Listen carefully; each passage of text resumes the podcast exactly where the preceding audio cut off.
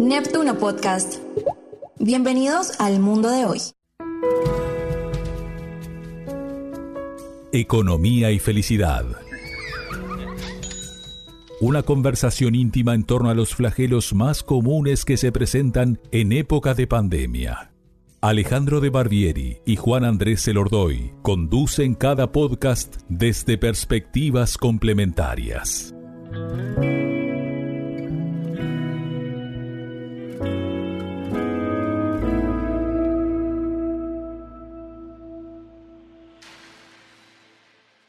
Muy buenos días, muy buenas tardes o muy buenas noches. Mi nombre es Alejandro de Barbieri y junto a mi amigo Juan Andrés Elordoy estamos haciendo este podcast Economía y Felicidad. Hoy estamos en el episodio 14. La productividad es la batalla del futuro. ¿Cómo está Juan Andrés? Hoy estamos, mañana no estamos, grabamos de mañana, de tarde, de noche, también vamos acompañando y este acercamiento que tenemos quincenalmente lo hacemos siempre en cualquier momento y en cualquier lugar.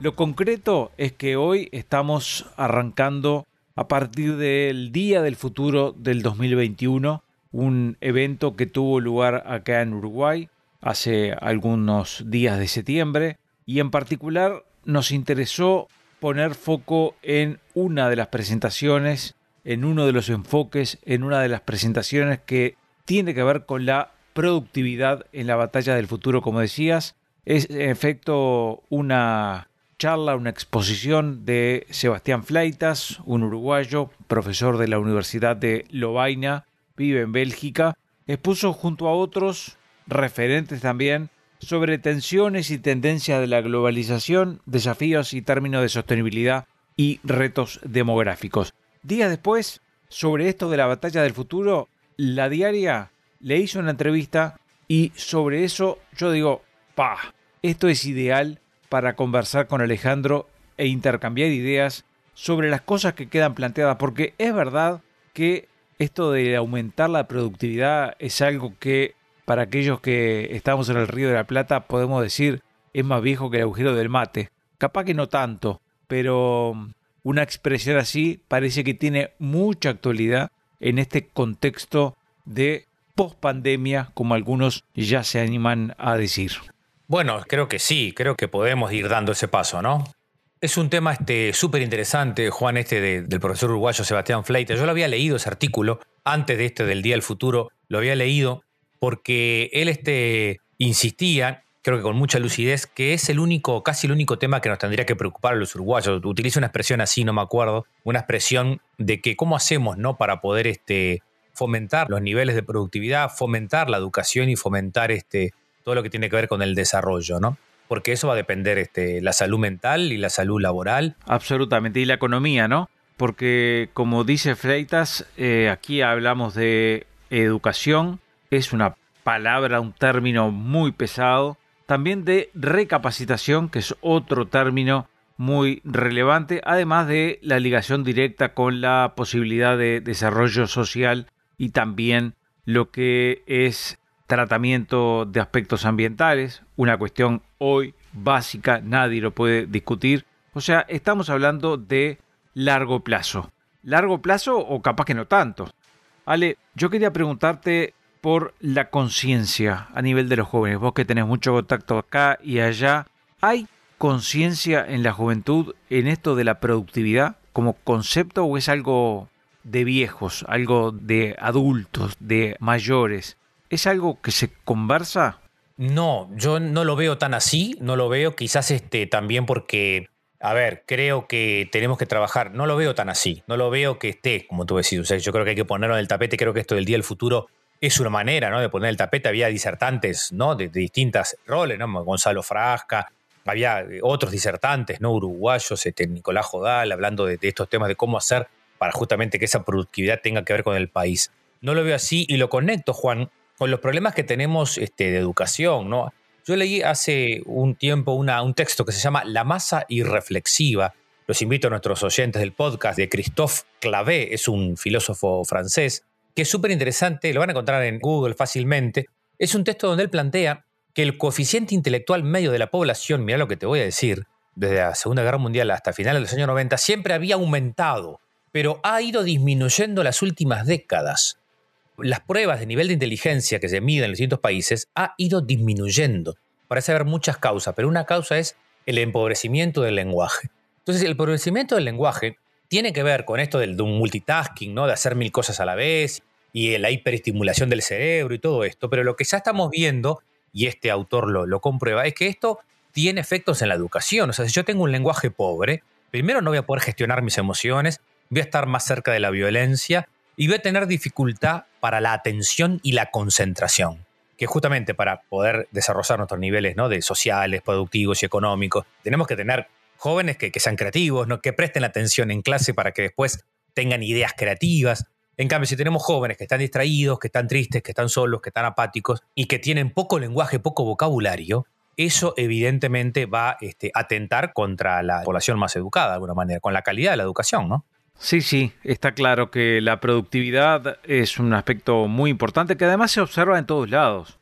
O sea, vos antes hacías un artículo, antes podías demorar una hora, una hora y media, podías pasarte días buscando en la biblioteca del barrio porque querías ver un libro importante, relevante para tu obra, y en definitiva hoy con Google lo sacas al toque, ¿no? O sea que ahí estamos hablando de productividad. Y yo digo que los podcasts son una manera potente de mejorar la productividad de las organizaciones. Eso es lo que yo sostengo. Pero bueno, ese va a ser tema para otro momento. Por ejemplo, para comunicación interna.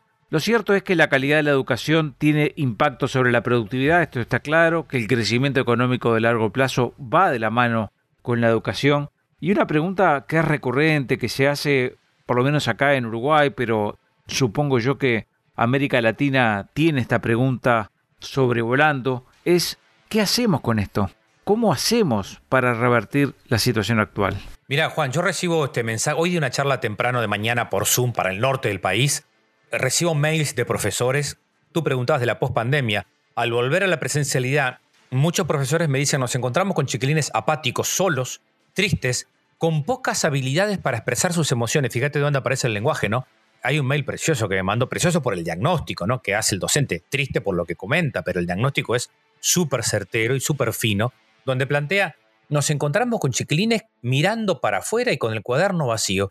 Después nos preguntamos por qué, ¿no? Estos chicos les cuesta o hay un porcentaje importante que no logra, ¿no? Terminar el liceo en tiempo y forma o demora tres o cuatro años más para terminarlo. Entonces, sin duda que eso tiene impacto en la salud mental primero de los chiquilines y después en el desarrollo económico de un país que nos perdemos, ¿no? De esos, entre comillas, recursos humanos. A mí me gusta hablar, no sé, de personas o de, no sé cómo se dice ahora, ¿no? Porque hay gestión del talento ha ido cambiando el nombre. Porque recurso me parece poco humano, ¿no? O sea, si es humano tiene muchos recursos. O sea, este juego de palabras que está en el libro de mi amigo Sergio Sinay, que se llama ¿Para qué trabajamos? Hace este juego de palabras de recursos humanos, justamente si el chico tiene o el joven tiene pocos elementos y poco vocabulario, bueno, va a tener menos recursos cognitivos, psicológicos, ¿no? O prácticos para poder tener un trabajo. O sea, va a ser más fácilmente reemplazado mañana por un robot si viene un robot y lo reemplaza en una tarea más mecánica, ¿no? En cambio, si tiene recursos, si tiene educación, si va creciendo, va a ser más difícil que lo puedan reemplazar. Y eso yo creo que tenemos que hacer mucho para que estos porcentajes, ¿no? aproximadamente el 40% de los chicos entre 22 y 23 años no terminó el liceo, esto tiene que ser un gran sentido para nosotros para realmente no quedarnos con estas cifras y poder cambiar, ¿no? Es tremendo esto, los números no mienten y de alguna manera ponen al Uruguay en un lugar, un lugar que se escapó mirándose el obligo durante mucho tiempo, señalando que el país estaba muy educado, con altos niveles de educación, hablando de otros tiempos, ¿no? Había una figura, José Pedro Varela, que lo recordamos, lo tenemos ahí en las fotografías, en las escuelas y los colegios. Eh, bueno, está allí.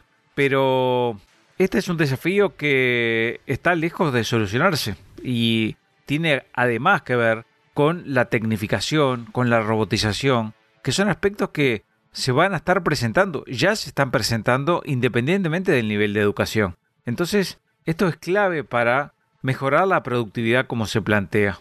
Los psiquiatras hablan de la corteza prefrontal, lo que nos diferencia a los humanos de los animales. La corteza prefrontal es la encargada de la atención, la concentración, la capacidad para resolver los problemas y el control de los impulsos. Eso es lo que nos separa de los animalitos, ¿no? El animal no puede controlar su mundo impulsivo, puede atender y concentrarse, pero poco, ¿no? Desde enseguida pasa otra cosa. Entonces el ser humano tiene que entrenarse en la voluntad, que es lo, como la manera de moldear esta corteza prefrontal. Einstein decía que no llegaban más lejos los más inteligentes, sino los que tenían más fuerza de voluntad. Y la fuerza de voluntad es justamente la perseverancia, ¿no? Porque los chiquilines dicen, bueno, quiero hacer una aplicación, ¿no? Y hacerme multimillonario. Bueno, bárbaro, ojalá que lo logres, pero tenés que tener eso una disciplina, ¿no? Un trabajo, un estudio, estudiar idiomas, este, poder viajar, poder conectarte con las personas que saben, poder probar, intentar y caer todo el tiempo. También las frustraciones que a veces tenemos que trabajar con los chiquilines, porque si estos chiquilines que llegan a 22 y 23 años, que tú nombrabas que no terminó el liceo, pierden un examen y pierden dos, pierden tres, y ahí ya perdieron el rastro. Me explico, falta también esa resiliencia de no, no, pará. O falta también de nosotros, ¿verdad? Los profesores y el sistema todo, ¿no? Que hay una revisión actual de, bueno, que es parte del chico, pero cuánto hay de nosotros para darles esa herramienta para que el chiquilín no se nos quede y lo dé de nuevo el examen, lo dé de nuevo, lo dé de nuevo hasta que lo salve o pueda tener otra capacitación técnica que precise, ¿no? Estoy tentado de cruzar la calle para poner otro tema arriba de la mesa, que tiene que ver con el Uruguay, pero también con América Latina, muchos países. También en estos días hay un caso en Ecuador muy sonado. Lo cierto es que el problema de las cárceles en Uruguay, con para que tengan una idea, 14.000 presos. El problema del hacinamiento es una fuente de reacciones y de no soluciones para el futuro. Y este es otro elemento que también hace a la cuestión, porque se habla poco, se habla mucho, pero hay 14.000 personas que están viviendo hacinadas. El otro día comentábamos un caso de, de un chico de veintipocos años que estando en el Comcar, estuvo 40 días detenido en la propia cárcel por otros presos, secuestrado, podríamos decir, estuvo desnutrido.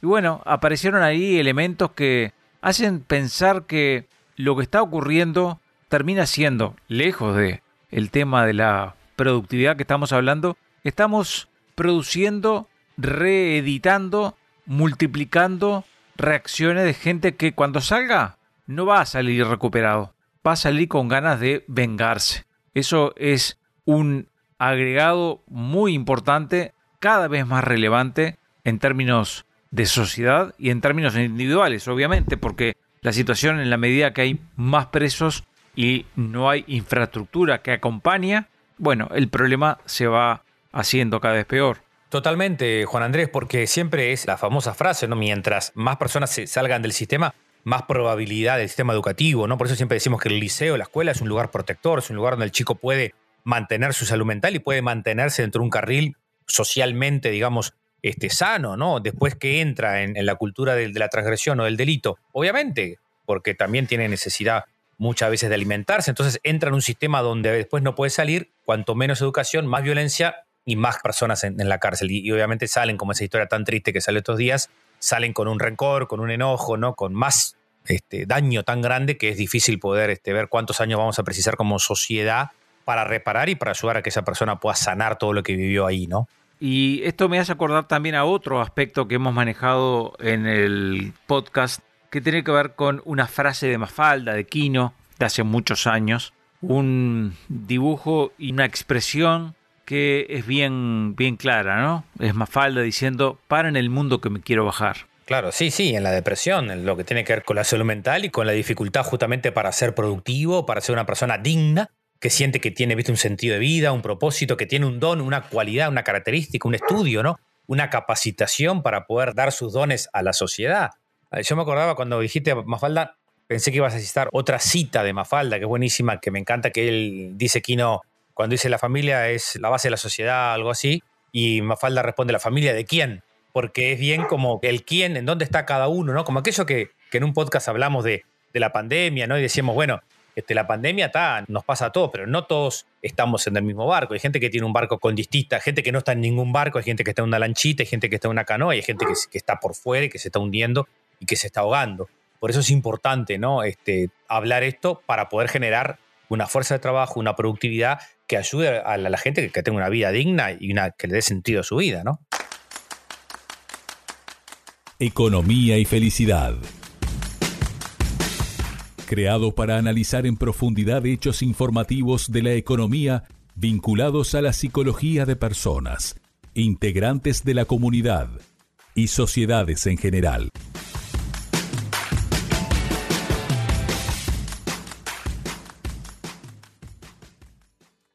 Podemos pasar a tips, podemos pasar a piques. ¿Qué recomendaciones se pueden tomar de todo esto que estamos manejando? Tenemos que ser como el colibrí, ¿no? Que cada uno haga su parte desde el lugar en donde está. Cuando a mí me toca trabajar, por ejemplo, con padres en escuelas y liceos, les digo que ayuden a que los chiquilines puedan realmente terminar el liceo, ¿no? Que puedan realmente terminar. Que no se dejen convencer, porque a veces los chiquilines, ¿no? Nos manipulan a los padres. Pa, no es lo mío, estoy cansado, ¿no? Nos van como manipulando y o esto no es lo mío, lo dejo para el año que viene, y ahí a veces ya pierde pie. Después en los trabajos es muy importante, porque hay muchas empresas que están dando oportunidades a chiquilines, que están dando justamente, dando como herramientas más prácticas, que es un poco lo que los jóvenes también reclaman hoy, ¿no? Entrar a una carrera donde se vea ya lo práctico este, de la mano para que eso yo creo que es también bien distinto como era en nuestra época, que teníamos cinco años de teoría, ¿no? Y cuando te recibías empezabas a hacer algo de práctico. Yo creo que en los trabajos hay mucha educación también que hacen los gerentes, los, mandos medios, que pueden estar atentos a la gente que estudia y que trabaja, por ejemplo, ¿no? Para que pueda darles chances. ¿Por qué el colibrí, Ale? La revolución del colibrí es esa eh, fábula tan, tan conocida, pero yo la retomé en la pandemia del, del incendio en el bosque y que van todos los animalitos tirando, viste, el elefante con la trompa, cargando agua del mar, y el tigre cargando agua y el león y todos ahí para apagar el incendio, y el colibrí con su minúscula este, piquito va y que también carga una gotita del, mar y lo tira en el fuego para poder apagarlo.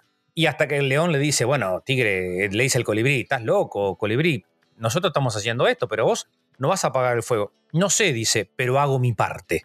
Y eso yo creo que es, agarré la revolución del colibrí para trabajar temas de resiliencia. En las últimas semanas lo hemos focalizado más en el tema de prevención de suicidio, pero en realidad es una metáfora de, de que cada uno de nosotros, ¿no? Este, en los roles en que estemos, los que están escuchando este podcast, los que nos siguen, ya 14 episodios de Economía y Felicidad, es un camino re lindo de querer juntar ¿no? la economía con la felicidad y no confundir, si me, ya que decías algunos tips, Juan, no confundir, como dice Marian Rojas Estapé, una psiquiatra española muy buena que estoy escuchando en los últimos días, este, muy práctica, muy amable, lindísimo cómo habla. Eh, Marian Rojas dice no confundir sensaciones con sentido de vida. O sea, el sentido de vida trasciende las sensaciones, pero si somos más, si tenemos menos lenguaje, si tenemos menos vocabulario, si somos chiquilines más inmaduros, a veces eh, psicológicamente, nos dejamos llevar por las sensaciones, ¿no? Que son pasajeras. Y cuando uno tiene que tener disciplina, voluntad, perseverancia, constancia, ¿no? Para estudiar o para trabajar o para ser productivos o para hacer una aplicación y que te vaya mal y hacer otra, se precisa realmente tener una fuerza de voluntad que nos ayude como a trascender los sufrimientos pasajeros, ¿no? Y en eso yo creo que tenemos mucho todavía como sociedad para hacer, porque hoy en día los jóvenes a la primera de cambio muchas veces se nos quiebran, se nos vienen abajo y cuesta levantarlos, ¿no? Me dan ganas de seguir, me dan ganas de continuar profundizando, pero también está bueno invitarles a ustedes para que compartan este episodio en redes, en WhatsApp. Si quieren ayudarnos a crecer, nos pueden seguir en neptunopodcast.com, en aledebarbieri.com bueno, tenemos también las redes, Alejandro por su parte, Neptuno Podcast, tiene Twitter, Instagram, Facebook, y nos interesa tomar contacto, tomar contacto con ustedes para que enriquezcamos entre todos este espacio de reflexión, espacio para hacernos preguntas, para pensar, en este caso, en un futuro, pensar en una sociedad mejor. Yo también, y bueno, como tú decías, en las redes sociales nos pueden este, ayudar a crecer este, y a comentar y a compartir.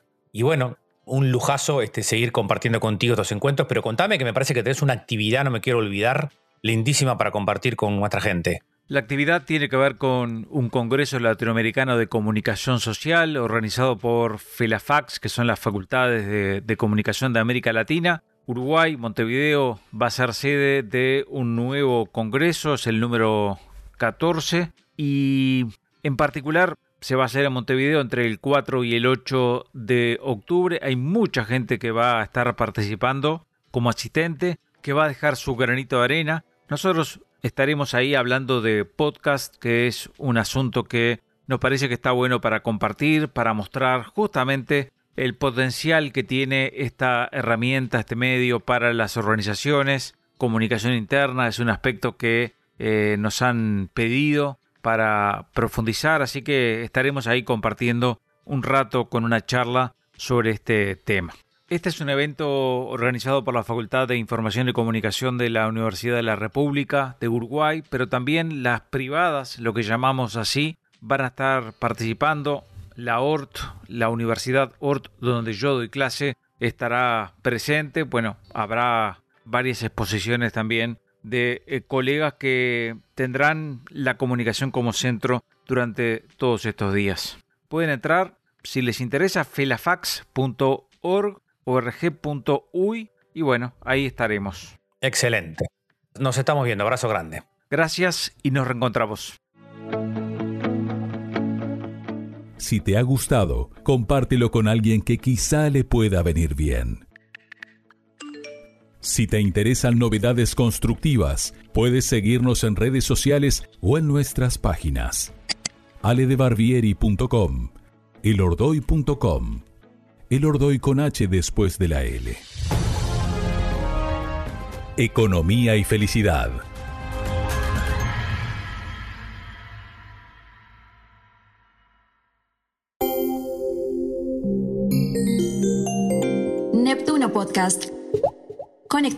Con historias.